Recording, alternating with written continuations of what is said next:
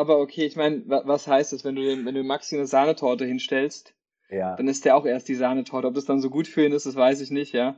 Ja. Hi, hier ist der Herzkraft-Podcast mit mir, Sascha Hill. Hier geht's rund um die Themen Gesundheit, Bewusstsein und moderne Spiritualität. Schön, dass du wieder mit dabei bist.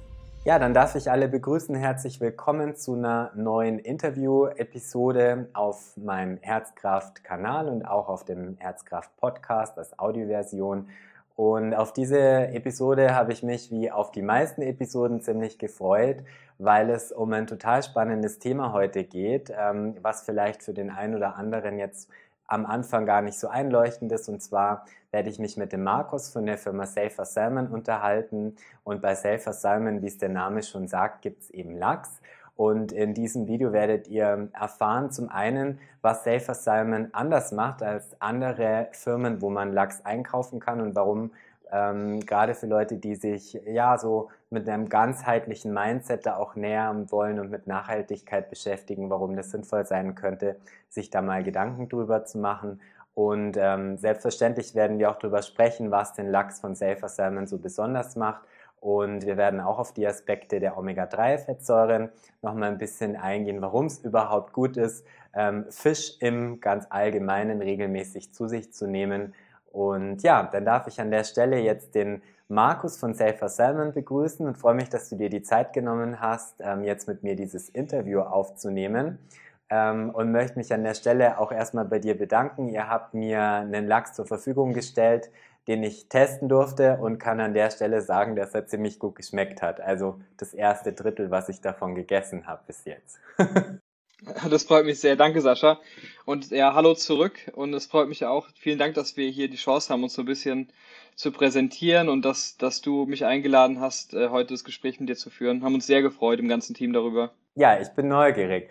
Und ähm, jetzt weiß ich nicht, wie es dir geht, aber wenn ich zum Beispiel in meinen Heilpraktikerbehandlungen über das Thema Lachs spreche, weil die Menschen den essen sollen aus unterschiedlichen Gründen, dann ähm, bekomme ich häufig so sehr kritische äh, Antworten zurück. Und da wird eben ganz häufig die ja, Zucht von Lachs oder auch die Art und Weise, wie Lachs ähm, gewonnen förmlich wird, wird kritisiert. Was kannst du uns denn darüber erzählen? Warum ähm, ist Lachsproduktion so schwierig oder warum gibt es da eben auch sehr viele negative äh, Meinungen mittlerweile dazu? Was sind da so die Probleme? Ja, ja, das ist eine sehr gute Frage. Danke dafür. Ähm, es ist eine Problematik, mit der wir uns im Team schon lange befasst haben. Ich habe ich hab lange direkt äh, in Skandinavien gewohnt, in Dänemark und äh, habe mich für das Thema Fisch interessiert ähm, weil ich da auch äh, studiert habe im Thema Nachhaltigkeit und die, äh, die Lachsproblematik äh, ist quasi, dass ähm, du Zucht, diese Zuchtnetze hast, die im natürlichen Einzugsgebiet der Wildlachse leben. Und Wildlachse, das wissen vielleicht manche der Zuhörer, sind äh, vom Aussterben bedroht, so wie, ähm, so wie die meisten ähm, Speisefische überfischt. Und diese Zuchtlachse brechen aus. Also da ist eine direkte Gefahr ähm, weil Zuchtlachse Krankheiten und Parasiten äh, übertragen auf die Wildlachse, sowie sich Zuchtlachse auch mit Wildlachsen vermehren dann, wenn sie ausgebrochen sind, was den Genpool der Wildlachse weiter schädigt, weil Zuchtlachse langsamer und weniger intelligent sind als Wildlachse. Das ist ein Problem. Ein anderes Problem ist auch der Lachskot, der sich teilweise bis zu 15 Metern ähm, unter diesen Lachsfarben auftürmt und der ist belastet mit allen möglichen äh, Hormonen und Medikamenten, die dem Lachs zugefüttert werden. Ähm, zum Beispiel Antibiotika, die man dann braucht, um, um den Lachs resistent zu machen gegen äh, Krankheiten. Ähm, genau.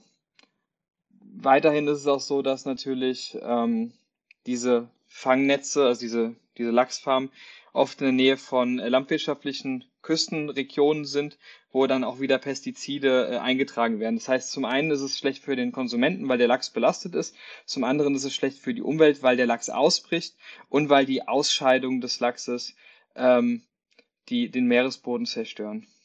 Mhm. Du hast jetzt auch ähm, praktisch schon erklärt, welche zwei ja, Verfahren, könnte man es fast nennen, es gibt eben, um Lachs zu gewinnen. Also das eine sind eben diese Aquakulturen, wo so Tanks praktisch, glaube ich, im Meer stehen. Also ich habe so eine ganz schreckliche äh, Dokumentation gesehen auf Netflix, Seaspiracy hieß die, ähm, wo man dann mhm. gesehen hat, also dass da wahnsinnig viele Lachse auf einem äh, Fleck praktisch in diesen Tanks drin sind und dass gleichzeitig aber ja auch der Wildfang aus den von dir genannten Gründen ähm, auch sozusagen problematisch ist. Also beides ist eigentlich ähm, problematisch. Und jetzt habe ich gehört, ihr habt praktisch eine andere Art, ähm, Lachse zu gewinnen und macht es mit einem Biotop. Ähm, wo ist denn da jetzt zum Beispiel der Unterschied zu äh, diesen Tanks, die eben da im Meer stehen? Ja, also die ganzen Probleme, die wir haben, die kommen ja eigentlich davon, dass wir diese Zucht im Wasser haben, weil dieser, dieser Austausch vom Meer zu diesen Zuchtnetzen gegeben ist. Das ist ja quasi eine, ein ganze, eine ganze große, eine große Menge an Fisch, die auf engem Raum zusammengefärscht ist, wo sich Parasiten und Krankheiten ausbreiten, dann auch wieder in, ins Meer zurückgetragen äh, werden. Die Idee von, ähm, von dem Lachs, den wir verkaufen, ist quasi, dass wir dieses Problem umgehen, indem wir den Lachs aus dem Meer ans Land holen. Der Lachs wird nicht in einem, in einem Netz im Meer gezüchtet, sondern in einem geschlossenen Biotop an Land der Lachs steht nicht im Wasser, sondern der Lachs schwimmt quasi permanent in, in Wasserströmungen. Und ähm, so Sachen wie Chemikalien zur Lachslausbekämpfung, Antibiotika zur Krankheitsbekämpfung oder, oder Wachstumshormone oder was auch immer, das brauchen wir alles nicht. Weil wir quasi zum einen ähm, das Wasser, was ins Biotop reingeht, 100% kontrollieren können. Es wird, wird gefiltert, da kommen keine Krankheiten rein, da kommen keine, äh, kein Ungeziefer und keine Parasiten rein. Das heißt, wir müssen den Lachs eigentlich mit nichts behandeln und ähm, es kommt nicht Schlechtes rein, es kommt aber auch nicht Schlechtes raus. Das Wasser und die Abfälle, die werden komplett recycelt. Das Wasser wird zu über 99% recycelt und aus dem Lachskot, der sich ja in der konventionellen Zucht auf Meeresboden ablagert, ähm, äh, gewinnen wir Energie zurück. Das heißt, äh, der Lachskot wird quasi in einer Biogasanlage verwertet und das treibt das ganze Biotop dann wieder an. Das ist so ein, ein sogenanntes so geschlossenes äh, Kreislaufsystem. Genau. Ähm, eine Sache, die mir nämlich auch aus dieser Dokumentation besonders in Erinnerung geblieben war, war, dass ähm, die dort eben gesagt haben, dass sie für einen Kilo Lachs, den sie da in ihren Kulturen da in dem Meer äh, gewinnen, 1,2 Kilo Futter benötigen, wo man sich dann mhm. natürlich ähm, schon wieder fragt, naja, sie müssen eigentlich mehr Futter reingeben, was als das, was da am Schluss dann rauskommt, ähm, unter Nachhaltigkeitsaspekten ähm, irgendwie ja fast schon ein bisschen verrückt. Wie ist es bei euch? Also wie, wie löst ihr diese Herausforderung mit dem Futter? Ja. Ähm, es ist, es ist so, dass der Lachs ja ein Raubfisch ist. Das heißt, man, man kann den Lachs jetzt nicht vegan ernähren. Das wäre genauso, wie man seinen, seinen Hund zum Beispiel vegan ernährt. Da tut man dem Tier wahrscheinlich nicht den größten Gefallen mit. Jetzt will es niemand angreifen, aber das ist ja physiologisch, sind die Tiere ja ähm, als Fleischfresser quasi ausgerüstet, ja. Das ist beim Lachs ähnlich. Das heißt, der Lachs braucht einen gewissen Anteil tierischen Eiweißes. Und ähm, der ist, das ist bei unserem Futter so, dass wir würde behaupten, mit das nachhaltigste Futter am Markt haben. Wir sind zertifiziert etoxiquinfrei, was ein großes Thema ist. Das heißt, keine Pflanzenschutzmittel dran. Ähm, wir haben den ähm, größtmöglichen Anteil des Eiweißes ist vegetarisch aus, aus zum Beispiel Bohnen. Dann ist aber auch ein Anteil, ein Pflichtanteil an Marieninhaltsstoffen. Und das sind dann zum Beispiel Fischöl und Fischmehl. Die sind allerdings auf ein Minimum reduziert. Äh, dieses, diese Ratio, von der du geredet hast, die nennt man auch Feed-in, Feed-out Ratio in Englisch. Das heißt, wie viel Fisch machst du rein und wie viel holst du raus. Und die ist bei uns relativ gering. Es sind definitiv nicht, äh, nicht 1,2 Kilo äh, pro Kilo. Ich habe es mal ausgerechnet. Ähm, ich meine, und ich müsste es nochmal, noch nachschauen, aber es ist um die äh, 1 Kilo und ein paar zerquetschte pro Lachs und Lachs hat so ungefähr 5 Kilo. Das heißt, es ist optimiert, es ist nicht perfekt, ja, aber es, gehen, es werden auch äh, parallel dazu weitere Forschungsstudien betrieben aktuell, die dann zum Beispiel dahin gehen, dass man schaut, okay, können wir marine Inhaltsstoffe substituieren mit was anderem? Können wir vielleicht Insekten nehmen zum Beispiel? Das ist ja ein ganz heißes Thema. Problem ist bei den Insekten zum Beispiel momentan, dass da die Massenproduktion einfach noch nicht so, äh, so hinterherkommt. Aber es ist äh, auf jeden Fall ähm, ein Thema, über das man sprechen muss. Aber das finde ich auch sehr sympathisch, was du sagst. Und ich glaube, es geht gar nicht darum, dass es perfekt ist, weil wenn jetzt jemand aus welchen Gründen auch immer einen veganen Lebensstil bevorzugt, ähm, den werden wir auch mit der sozusagen besten Optimierung heute nicht vom Lachs überzeugen. Und das muss ja auch gar nicht sein. Aber wenn ich dich jetzt äh, verstanden habe, dann ist es ja fast also deutlich weniger auf jeden Fall. Äh, und damit ist ja auch schon ganz viel gewonnen. Jetzt, wenn du von so einem mhm. Biotop ähm, sprichst, in, in welchen Größenordnungen kann man sich das denn vorstellen? Also ich, ich stelle mir jetzt gerade irgendwie so einen Swimmingpool vor, wo dann irgendwie, keine Ahnung, 50 Lachse drin sind oder wie kann man sich das vorstellen? Wie, wie, wie ist so ein Biotop aufgebaut? Also was sind das für Größenordnungen? Mhm. Ja, das ist, ist gar nicht so weit entfernt äh, von deiner Forschung. Ist eigentlich, ist eigentlich ein runder Swimmingpool äh, und die Lachse, die, die gehen durch verschiedene Stufen. Ja, die fangen an. Der Lachs ist ja, ist ja so ein Fisch, der kann ja in Süß- und Salzwasser leben. Der leicht dann im Süßwasser und schwimmt dann irgendwann ins Salzwasser und so, so geht es auch äh, quasi in dem Biotop los.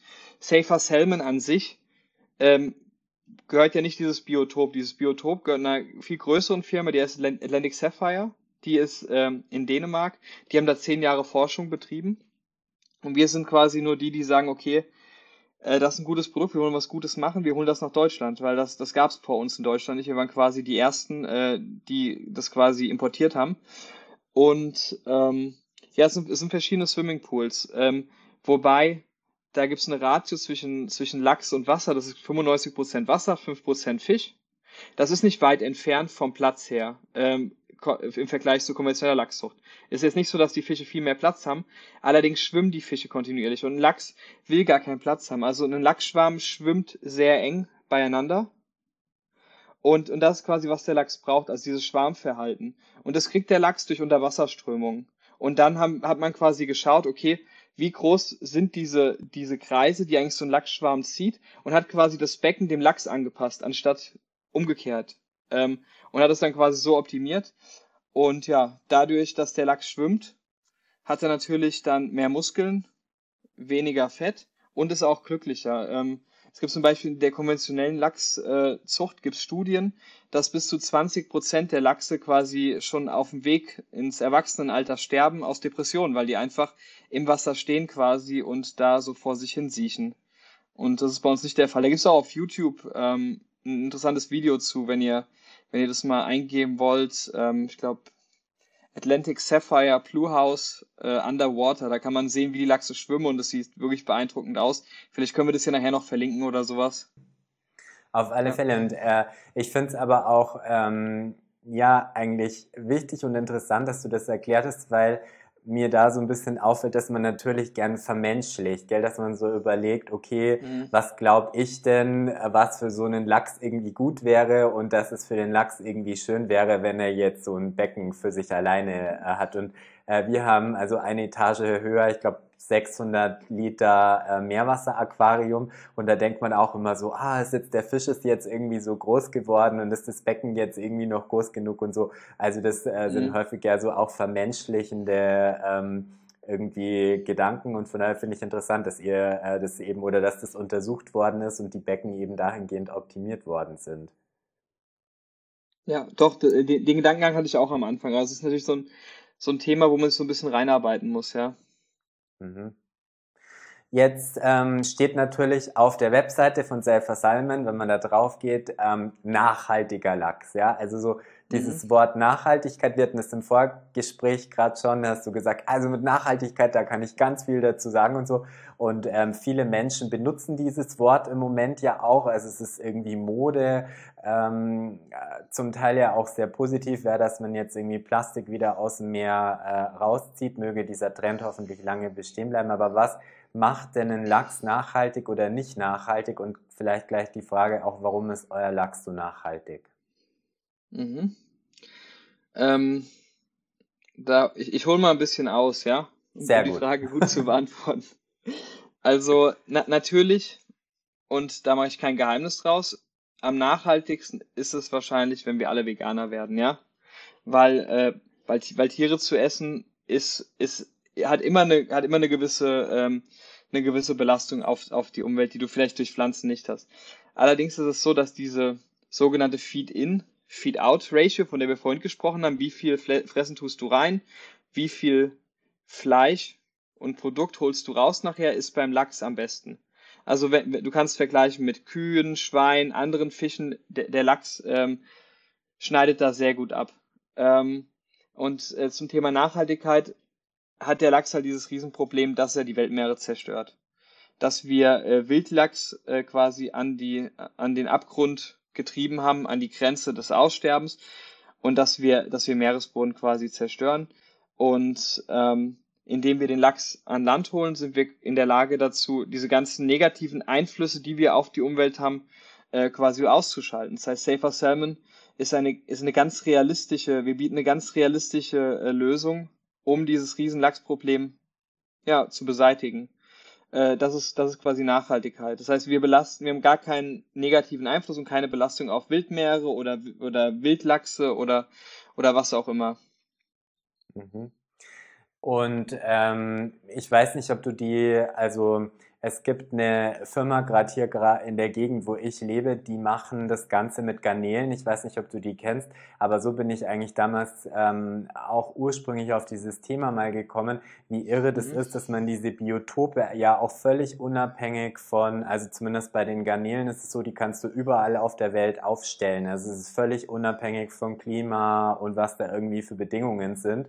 Ähm, und die machen es eigentlich genauso, dass auch diese Garnelenzucht äh, aus den Weltmeeren praktisch in dieses Biotop geholt wird und auch zum Beispiel Wasser immer wieder aufbereitet wird ähm, und dadurch halt auch gewisse ähm, Belastungen und Beiwerk gar nicht mehr entsteht. Also das äh, erinnert mich so ein bisschen äh, daran. Also es scheint bei euch recht ähnlich mhm. zu sein. Ja, wobei Lachs natürlich äh, ein bisschen anspruchsvoller ist als Garnelen. Also das ist wirklich in, es gibt viele Pilotprojekte weltweit, ja, wo du dann auch so, ähm, so Parallelkulturen hast zwischen Pflanzen und Lachs und, und verschiedene Ansätze. Wenn du die allerdings mal genauer anschaust, dann siehst du, dass die alle eigentlich keine skalierbaren Resultate liefern. Also da kannst du dann im Jahr ein paar Lachse rausholen, aber du kannst wirklich keinen Einfluss haben. Und wenn du wirklich der Umwelt was Gutes tun willst, was wir in Safer Salmon ja auch tun wollen irgendwie, dann musst du ja irgendwas erschaffen, was so skalierbar ist, dass du wirklich quantitativ prozentual irgendeinen Einfluss auf den Fischmarkt haben kannst. Und, und den können mhm. wir quasi haben mit Safer Salmon. Und da wurde in Dänemark zehn Jahre dran geforscht. Mittlerweile ähm, ist der Pilot live gegangen. Das war im Oktober 2020 und wir waren quasi gleich am Start. Ursprünglich ähm, haben wir uns für, für das Thema interessiert und waren dann doch irgendwie überrascht, weil als, ähm, als die live ging mit der Produktion, ähm, gab es ursprünglich gar keinen Import und auch keine großen Pläne für Deutschland. Und das haben wir dann erstmal in die Hand genommen. Mhm. Ähm, wenn jetzt jemand sich vielleicht mit Lachs noch nicht beschäftigt hat, ja, und jetzt vielleicht auch jetzt kein großer Fischfan ist, was ich hier in Deutschland überhaupt äh, interessant finde, dass äh, eigentlich ich weiß nicht, ob das jetzt mit Bayern was zu tun hat. Ich weiß nicht, ob, da, ob du da Erfahrungswerte hast, aber viele, mit denen man spricht, die interessieren sich eigentlich nicht groß für Fisch, die essen sehr wenig Fisch. Die wissen zum Teil oft nicht mal, dass unsere heimischen Fische gar keine Omega-3-Fettsäuren haben, wo wir später noch dazu kommen. Ähm, ist das generell so, ein, so eine deutsche Sache? Also, dass einfach, weil wir oder sagen wir mal, die meisten Bundesländer ja jetzt nicht unbedingt am Meer sind, also dass wir weniger Fisch essen oder ist, ist es jetzt irgendwie ein subjektiver Eindruck, dass Fisch hier nicht so ein großes Thema war bisher? Das ist eine gute Frage. Ich habe jetzt in den letzten acht Jahren habe ich in England gelebt und in Schottland und in, in Dänemark habe ich gelebt. Äh, und, und ich hatte immer das Gefühl, dass doch umso näher man am Meer ist, je, je größer wird auch die Rolle vom Fisch. Und das merkt man, finde ich, auch in Norddeutschland so ein bisschen. Mhm. Ähm, ich glaube, tendenziell ist es so, dass, ähm, dass die Deutschen zu wenig Fisch essen, wenn man sich, äh, wenn man sich die äh, Omega-3-Bedürfnisse anschaut. Und äh, gibt ja auch verschiedene ähm, Empfehlungen von der Deutschen Gesellschaft für Ernährung, die sagen, man muss, sollte, glaube ich, mindestens 70 Gramm Fettfisch oder so in der Woche essen. Ähm, ja, ich denke, da könnten wir alle noch ein bisschen ähm, uns was Gutes tun und ein bisschen mehr von genau den Fischen essen, die uns dann dieses Omega-3 liefern. Mhm. Also ob sozusagen die Empfehlungen von dieser deutschen Gesellschaft immer so an dem sind, was wir realistisch wirklich bräuchten, das kann ich jetzt für, für Omega-3 gar nicht so äh, beurteilen. Das müsste man dann umrechnen, aber in vielen anderen Dingen ist ja auch so, äh, keine Ahnung, wenn du jetzt ähm, sagen wir, vor zehn Jahren eine Tomate gegessen hast, dann musst du jetzt irgendwie zehn Tomaten essen. Also das ist ja auch so ein Problem, dass eben Ressourcen in den Böden verbraucht werden und man sich da auch irgendwie dann überlegen muss, äh, wie das weitergehen soll. Aber eine spannende Beobachtung, die ich gemacht habe, also, also meine Mama vielleicht als Beispiel, ja, die ihr Leben lang eigentlich Fisch nicht mochte, weil sie sich auch immer eingebildet hat, dass es also wahnsinnig nach Fisch schmeckt, was ja gewisse Fische überhaupt auch nicht tun. Ähm, und dann kam so dieser fancy Sushi-Trend irgendwie auf und plötzlich wollte jeder rohen Lachs essen, weil Sushi mhm. halt irgendwie so äh, ja modern war. Und ich habe so festgestellt, da haben sich ähm, dann mehrere Leute auf jeden Fall auch überwunden, in Anführungszeichen doch mal irgendwie Fisch zu probieren. Oh ja, stimmt. Ja, das hat, glaube ich, einen großen Einfluss. Ist auch ganz interessant, weil ähm, du darfst nach europäischem Recht eigentlich Lachs und auch Thunfisch und andere Fische nur roh essen, wenn die mindestens 24 Stunden eingefroren waren. Ähm, wobei natürlich das Einfrieren die Konsistenz schon wieder zum Negativen verändert. Das heißt, die meisten guten Sushi-Läden, die, ähm, die bieten dir dann trotzdem den, den Lachs roh an, aber das ist ein Problem, weil ich glaube, in, zum Beispiel im Wildlachs, da hat Stiftung Warentest eine Studie rausgebracht, da waren, ich weiß es nicht mehr ganz genau, aber ich glaube, es waren irgendwie neun von zehn äh, Wildlachsen im Test hatten Parasiten und Würmer, die mhm. nachgewiesen werden konnten im Lachs, was natürlich ähm, bei Safer Salmon zu 100% ausschließbar ist, weil es diese sogenannte Firewall gibt, die das, die das Wasser filtert, weswegen ja, wie, wie angesprochen, auch auf Medikamente verzichtet werden kann. Deswegen könnte man theoretisch natürlich den Lachs roh essen, aber diese, diese Ausnahme der Regel ist natürlich nicht in, im europäischen Recht äh, verankert. Das heißt, du musst eigentlich auf dem Papier trotzdem den Lachs einfrieren, obwohl das etwas, auch etwas fragwürdig ist, ja, ob das dann bei so einer Zucht nötig ist. Mhm. Ja, ja, ich kann mich noch erinnern, äh, ich war irritiert, als die Elena, die mir euren äh, Lachs geschickt hat, dann gesagt hat, also wenn du den roh essen willst, dann musst du den vorher irgendwie einmal durchfrieren. Und dann kam er an und dachte ich so, hä, muss ich ihn jetzt einfrieren, auch vom Braten und so, aber du hast recht, es ging tatsächlich um diese Fischwürmer, ähm, das ist auch in vielen, äh, äh, also viele Menschen erinnern sich eben daran, aber das hat man auch bei anderen Sachen, also du hast vorhin den veganen Hund angesprochen. Also unserer wird genau das Gegenteil ernährt, eben mit, also gebarst mit frischem Fleisch. Und da ist es mhm. aber auch so, dass es eben durchgefroren werden muss aufgrund äh, dieser Parasiten. Und ja, aber gut zu wissen, wie die Qualität sozusagen bei euch ist und dass das dann jeder selber entscheiden darf, ob er es dann halt macht oder auch nicht. Ja, ich musste gerade mal gucken, ob unser Hund noch hier ist. Der der Maxi, aber ich glaube, der ist schon rausgegangen. Das okay, der wird auch nicht vegan ernährt, ja? Nee, der wird auch nicht vegan okay. ernährt, der wird auch, der, der wird auch äh, gebarft und kriegt nur das Beste vom Besten. Wobei, ähm, ich habe es vorhin nicht gesagt, aber es gibt doch in Deutschland dieses TV-Format, wo man eben Investoren suchen kann. Und da mhm. ist vor längerem mal jemand gewesen, der hat äh, veganes Hundefutter eigentlich mehr aus Allergiegründen eben da vorgestellt und da haben sie einen Test gemacht äh, und irgendwie fast alle Hunde, also haben praktisch ein veganes äh, Hundefutternapf und ein Fleischhundefutternapf und neun von zehn sind irgendwie zu diesem veganen Napf gegangen. Also das fand ich irgendwie ja. auch ganz interessant. aber, aber okay, ich meine, was heißt das, wenn du, den, wenn du Maxi eine Sahnetorte hinstellst, ja. dann ist der auch erst die Sahnetorte. Ob das dann so gut für ihn ist, das weiß ich nicht, ja. Ja.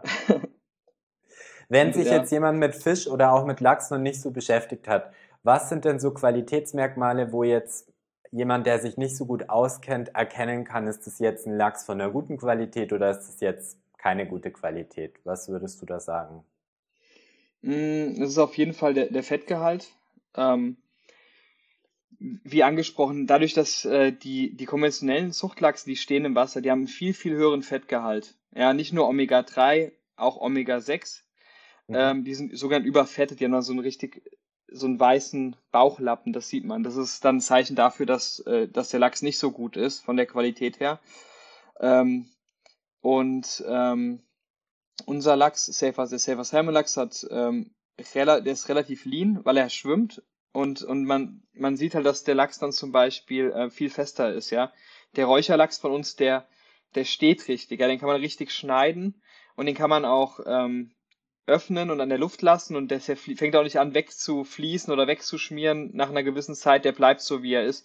Und wenn Lachse halt genau das tun, äh, da merkt man, dass die Qualität doch ein bisschen äh, schlechter ist. Ähm, mhm. Genau. Und halt die, die, Konsistenz allgemein. Umso fester würde ich sagen, umso mehr ist der Lachs geschwommen und umso besser schmeckt er dann im Endeffekt auch. Mhm. Okay, also diese, diese Beweglichkeit oder wie der Lachs gehalten wird, ähm, sagt dann im Prinzip aus, wie viel Fett das er ansetzt. Und wenn ich es jetzt richtig verstanden habe, je mehr Fett, äh, desto schlechter mhm. eigentlich. Und man würde ja. das erkennen im Supermarkt, wenn, wenn der so aufgeschnitten da liegt, dass dann besonders viel weiß ist, oder? Genau, genau, dass okay. da besonders viel mhm. weiß ist, besonders wenn es so Richtung Bauch geht, an, am, am Äußeren des Filets, ja. Mhm. Und dann natürlich auch, äh, man erkennt es auch daran, wie der Lachs geschnitten ist. Da gibt es ja auch verschiedene, je nachdem, wie viel weggeschnitten wird. Manchmal gibt es nur das Filetstück, das ist dann noch ein bisschen teurer man muss halt allgemein dazu sagen, man, man kann jetzt nicht verlangen, irgendwie für 9 Euro im Supermarkt dann einen Lachs von guter Qualität zu bekommen. Mhm. Wenn ich sehe bei uns, bei Safer Salmon, und die Leute sind da teilweise schockiert, was für Preise wir haben, bei uns kostet der, der Rohlachs ein Kilo kostet 69 Euro, Versand per Express inklusive natürlich, ja. Allerdings sind bei uns die Einkaufspreise, wir kaufen die direkt vom Importeur, Mhm. Und die. Einkaufspreise von uns sind schon höher als, als, als der normale Zuchtlachs im Verkauf oft.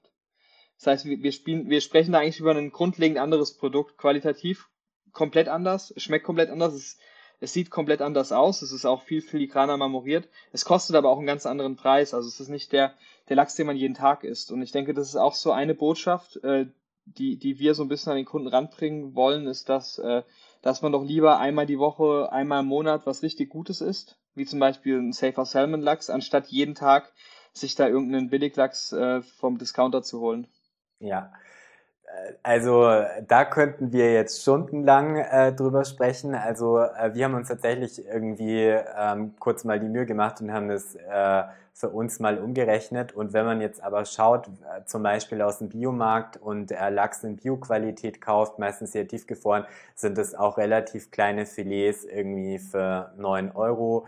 Ähm, mhm. Also da kommt man auch für beide Personen, äh, wenn man ein bisschen mehr isst, irgendwie auf 30 Euro pro äh, Portion. Und äh, von daher fand ich das jetzt, als ich äh, euren Lachs bekommen habe, das hier ein richtig großes Stück.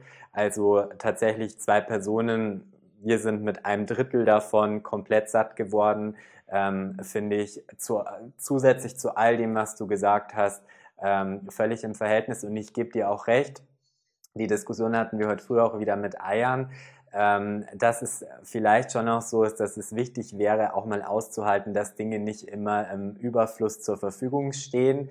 Äh, wir sind es irgendwie ja auch so gewohnt durch diese ganzen Massenproduktionen, dass immer alles im Überfluss äh, zur Verfügung steht und viele Menschen tun sich damit auch schwer, wenn sie mal irgendwas nicht sofort haben können.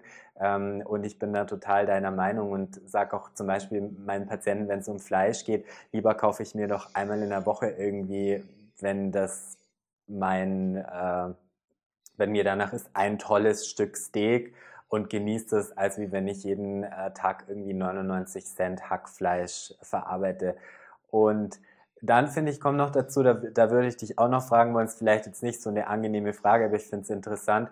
Ich habe ähm, mich mal mit einem Freund von mir unterhalten, der Jäger ist und dann sind wir halt auch so auf diese Diskussion gekommen, muss das dann mit dem Jagen sein und ist das eigentlich nicht mehr Lifestyle und muss man Tiere umbringen und so. Und dann hat er auch gesagt, die Leute sind aus seiner Sicht eigentlich ziemliche Heuchler, weil die glauben, das Hackfleisch kommt genauso im Supermarkt an, aber wer wäre eigentlich wirklich in der Lage, irgendwie ein Tier umzubringen, um es hinterher zu essen und sich darüber auch mal Gedanken zu machen, das fand ich auch äh, eigentlich wirklich einen guten Impuls und dann auch nochmal so diese Massen oder eher vielleicht dann doch mal das Besondere und da auch mehr Wertschätzung für das Lebewesen entgegenzubringen.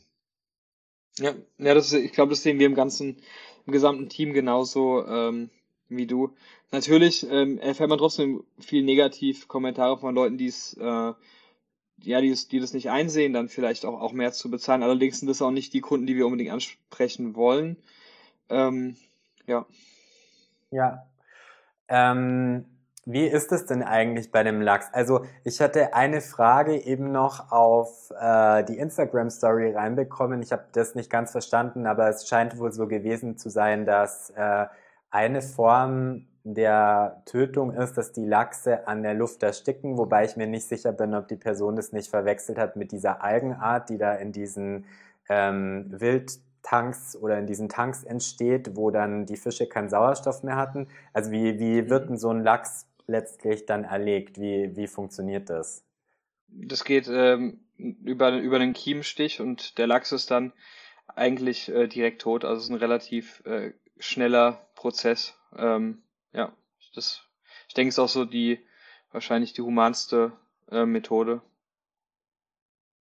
Ja, das war jetzt kurz, war kurz und knapp. Ja, also wie gesagt, ich glaube auch nicht, dass das äh, bei diesen ähm, Tanks da im Meer so ist, dass man die ersticken lässt, sondern es gibt wohl so eine Eigenart, die da halt überwuchert und dann hatten die irgendwie keinen Sauerstoff. Also ich glaube, ähm, derjenige war mhm. eher da, so hat sich das irgendwie so. Ja, ähm, Vielleicht kurz noch, warum ist es äh, gut, Lachs zu essen? Also du hast schon die Omega-3-Fettsäuren angesprochen. Ähm, das wollen wir einfach hier nochmal auch gemeinsam erwähnen, dass natürlich Omega-3-Fettsäuren für den Körper irgendwie gute Benefits haben.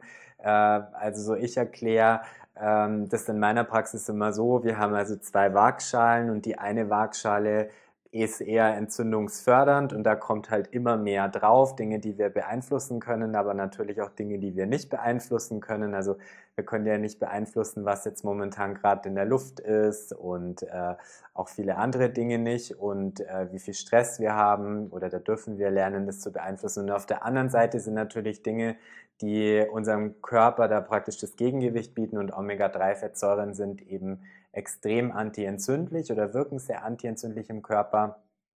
Ähm, ich weiß nicht, ob du zum Thema Omega-3-Fettsäuren in Bezug auf Safer Salmon noch irgendwas sagen möchtest.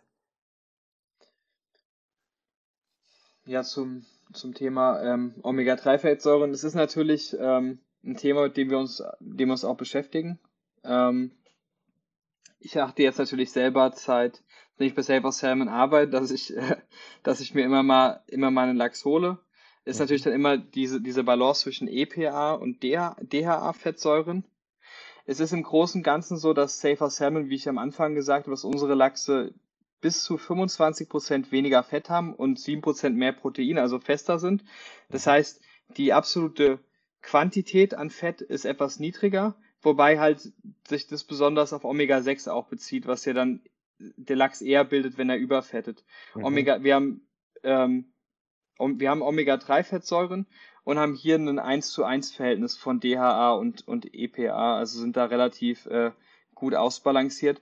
Was auch noch interessant ist, ist natürlich, dass wenn man sich dieses Fett zuführt, ähm, sich natürlich Schadstoffe bei allen Lebewesen, auch beim Lachs vor allem im Fett ansammeln.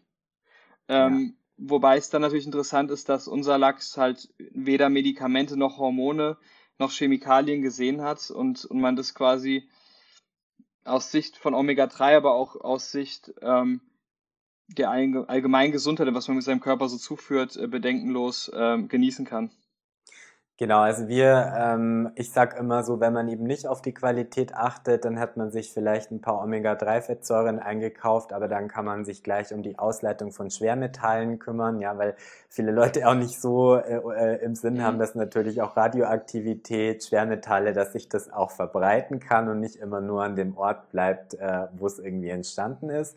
Und ähm, genau, es, dir war das ja auch nochmal wichtig zu sagen, also es geht ja jetzt auch nicht darum zu sagen, der Lachs von Selfersamen hat jetzt äh, viel mehr Omega-3 als sonst irgendwas, sondern es geht eher um die Qualität. Äh, und du hast auch völlig richtig gesagt, dass EPA und DHA eben diese tierischen Omega-3-Fettsäuren sind. Wir haben dann auch noch pflanzliche. Beide sind eben für den Körper wichtig und dass man eben schon schauen möchte, dass die Omega-6-Fettsäuren, die eben auch eher so auf der anderen Seite der Waagschale wären, ähm, dass man die eher vielleicht ja nicht so zuführen sollte wie die anderen eben oder dass da halt ein gesundes Verhältnis besteht mit Tendenz zu diesen. Und ähm, das fand ich auch nochmal gerade total spannend, weil wir das bei Menschen auch feststellen, dass sich Schadstoffe, also gerade auch Schwermetalle, ähm, das war ja jetzt das Amalgam nicht mehr so ein großes Thema, aber lange Zeit war das so und es gibt auch zum Beispiel äh, immer noch äh, Jugendliche oder junge Erwachsene, wo die Mama zum Beispiel während der Schwangerschaft äh, immer noch Amalgamfüllungen im Mund hatte. Und das ist immer für diese Mütter dann ganz praktisch, weil während äh, der Embryo sozusagen heranwächst, filtern die das raus. Und man weiß auch beim Menschen hinterher, dass sich das im Fettgewebe eben ablagert und ähm, dort also im Prinzip Giftstoffe sich besonders wohlfühlen oder eben eingelagert werden, was ja häufig dann bei Diäten äh, nochmal ans Tageslicht kommt oder wenn, wenn Leute halt ähm, Gewicht verlieren, dann an die Oberfläche kommt. Also gerade so, ich glaube, dieses Schwermetallthema kann man bei Lachs nicht äh, laut genug sagen und da hast du auch sehr äh, schlüssig und eindrücklich erklärt, warum man sich also da bei euch wirklich überhaupt gar keine äh, Sorgen machen muss. Jetzt ja. sagt er nichts mehr, der Markus. Ja, du hast es so schön gesagt, das freut mich doch. Ja, so schön hätte ich es gar nicht so. formulieren können, ja. Ja, und Aber, ähm, ja alle, die mich ein bisschen besser kennen, wissen, dass ich äh, keine Interviews äh, zu irgendwas mache, was mir selber nicht gefällt oder wo ich keinen Spaß mhm. dran habe oder so. Und ähm, kann echt sagen, dass ich ziemlich begeistert war, als euer Paket ankam ähm, und wirklich sehr, sehr gut geschmeckt hat und ich wärmstens empfehlen kann, äh, sich das mal zu gönnen. Und wie du schon gesagt hast, muss ja nicht irgendwie jeden Tag sein. Und als du es äh, probiert hast, hast du einen Unterschied gemerkt zu normalen Lachs? Kannst ruhig ehrlich sein, also das würde mich echt mal interessieren. Also oder, hätt, oder hättest du jetzt den Safer Salmon Lachs gegessen und hättest den, äh, den sage ich mal, äh, nicht erkannt als, als, als Safer Salmon? Also, ähm, wo den Unterschied, den ich gemerkt habe, ist, ähm, wir haben zum Beispiel äh, hier in so einem lokalen bisschen hochwertigeren Supermarkt so eine Fischtheke und da liegen natürlich immer frische Lachse aus und das Supermarketing, ja, wo wir jetzt auch nochmal uns unterhalten könnten, ob die Farbe tatsächlich auch so war, als er äh, geerntet wurde oder ob danach mhm. geholfen wurde. Und was mir bei euch aufgefallen ist, ist eben dieses, dieses graue, fettige, was ich auch überhaupt nicht so gern habe, ja, was häufig aber bei diesem Supermarktlachs, der jetzt auch nicht günstig ist und da schön aufgeschnitten liegt, ähm, deutlich mehr als bei euch. Also auch das Muster, diese Marmorierung und wie du sagst, ähm, dass man so das Gefühl hat, man hat irgendwie, oder ich hatte das Gefühl, dass ich so ein hochwertiges Filet im Mund habe, wo eben nicht dieser, dieser, dieses graue, fettige, äh, mhm. äh, was mir bei anderen Lachsen eben häufig, was ich auch nicht besonders lecker finde. Also das war jetzt bei euch nicht der Fall. Mhm.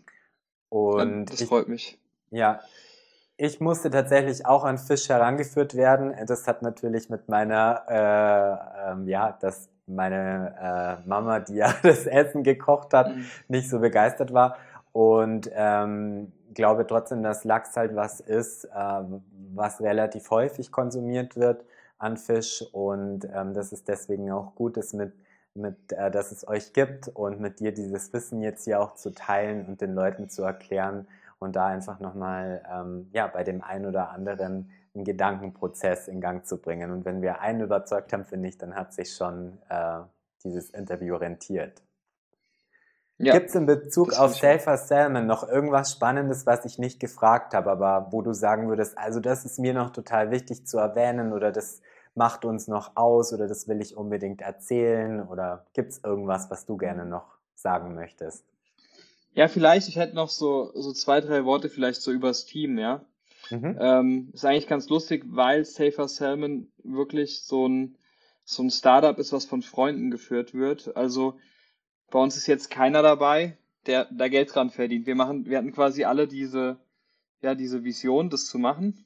Das hat, hat irgendwo angefangen. Einer von uns hatte, hatte die Idee und dann hat sich das so ein bisschen durch den Freundeskreis verbreitet und jetzt sind wir mittlerweile ich glaube fast, ja fast zu zehnt. Wir haben, wir haben angefangen zu, zu viert, jetzt sind wir fast zu zehnt und arbeiten alle ganz fleißig.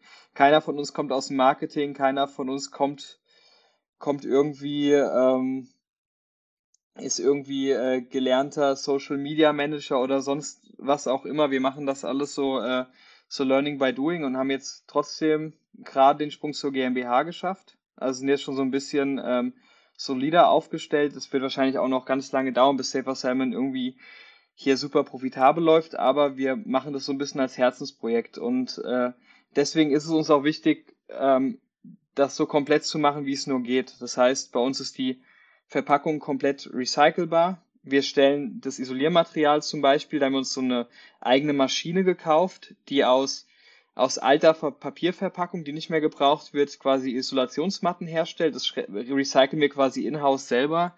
Äh, wir haben ein Rücknahmesystem für die Kühlpacks, was ja auch ein Problem ist, gerade heute mit diesen ganzen äh, Food-Lieferketten, die dann, wo sich dann quasi die Kühlpacks zu Hause auf, aufstapeln. Das ähm, muss bei uns nicht sein, genau. Und wir haben versucht, es quasi so rund zu machen und so nachhaltig, wie es nur geht.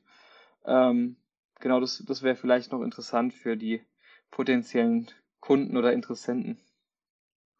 Ja, und ähm, also ich meine, äh, muss ist immer eh so mein Ding in, in den Videos da auch mal zu sagen, Wertschätzung, ja, ich habe äh, äh, letzte Woche ein Interview aufgenommen in einem völlig anderen medizinischen Umfeld, aber wo auch jemand in kleiner Manufakturarbeit eigentlich Heilpflanzen mit sehr viel Wertschätzung verarbeitet, was total verloren geht. Und ähm, Trotzdem finde ich interessant zu sehen, dass es das auch gar nicht braucht. Also das finde ich auch unternehmerisch interessant, gell? dass da jetzt keine Strategie dahinter war, die gesagt hat, äh, ja, wir machen jetzt ein cooles Lachsunternehmen, weil das ist jetzt gerade irgendwie, das haben wir analysiert auf dem Markt und so und da haben wir eine äh, Social Media Strategie, uh, sondern es klingt mehr so, ihr habt dann, habt irgendwie ein Gefühl für was gehabt und seid da eurem Herzen gefolgt und geht so Schritt für Schritt gemeinsam und unterstützt euch gegenseitig, um da was auf den Weg zu bringen, was sicherlich äh, ja einen Unterschied macht für diesen Planeten, um den auch noch länger irgendwie für uns alle irgendwie gut zu erhalten. Und ähm, da ist viel zu wenig Wertschätzung, finde ich, weil es häufig halt am Anfang vielleicht auch schwieriger ist, gesehen zu werden. Aber ich glaube, dass sich immer mehr Menschen sozusagen auf diesen Weg machen und ihr ganz von selber äh, wachsen dürft und euren Raum dann ausfüllen werdet. Mhm. Ja, ich, ich persönlich habe jetzt ähm, gerade gerade promoviert im, im Bereich Nachhaltigkeit und habe auch, ähm, ich glaube ich, jetzt die letzten zehn Jahre äh, studiert und, und mich mit dem Thema irgendwie doch stark auseinandergesetzt. Ähm, und es ist, es ist einfach so, wenn man, wenn man Einfluss haben will und irgendwas verändern will, dann ist es am einflussreichsten und effektivsten, wenn man, wenn man das halt irgendwie schafft, das ähm, nach den Spielregeln unserer, unserer Marktwirtschaft irgendwie zu schaffen, ja. Weil dann, weil dann kann man wirklich vielleicht den Markt verändern, dann kann man die Konsumenten erziehen und äh, das ist quasi so ein bisschen unsere Devise. Markus, das waren schöne letzte Worte oder nicht letzte Worte, aber schöne Worte zum Ende dieses Interviews. Ich möchte mich bei dir bedanken, dass du dir die Zeit genommen hast und auch so ehrlich und transparent gesprochen hast. Wir haben für alle Zuschauer und Zuhörer noch einen kleinen Gutscheincode, den werde ich im Beschreibungsfeld zu dem äh, Video natürlich hineinschreiben und auch alle weiteren Infos zu euch und eurem Unternehmen und hoffe, dass euch möglichst viele finden werden und euren Lachs genießen. Das war eine neue Episode des Herzkraft Podcast, produziert von mir, Sascha Hill. Weitere Infos unter www.sascha-hill.com.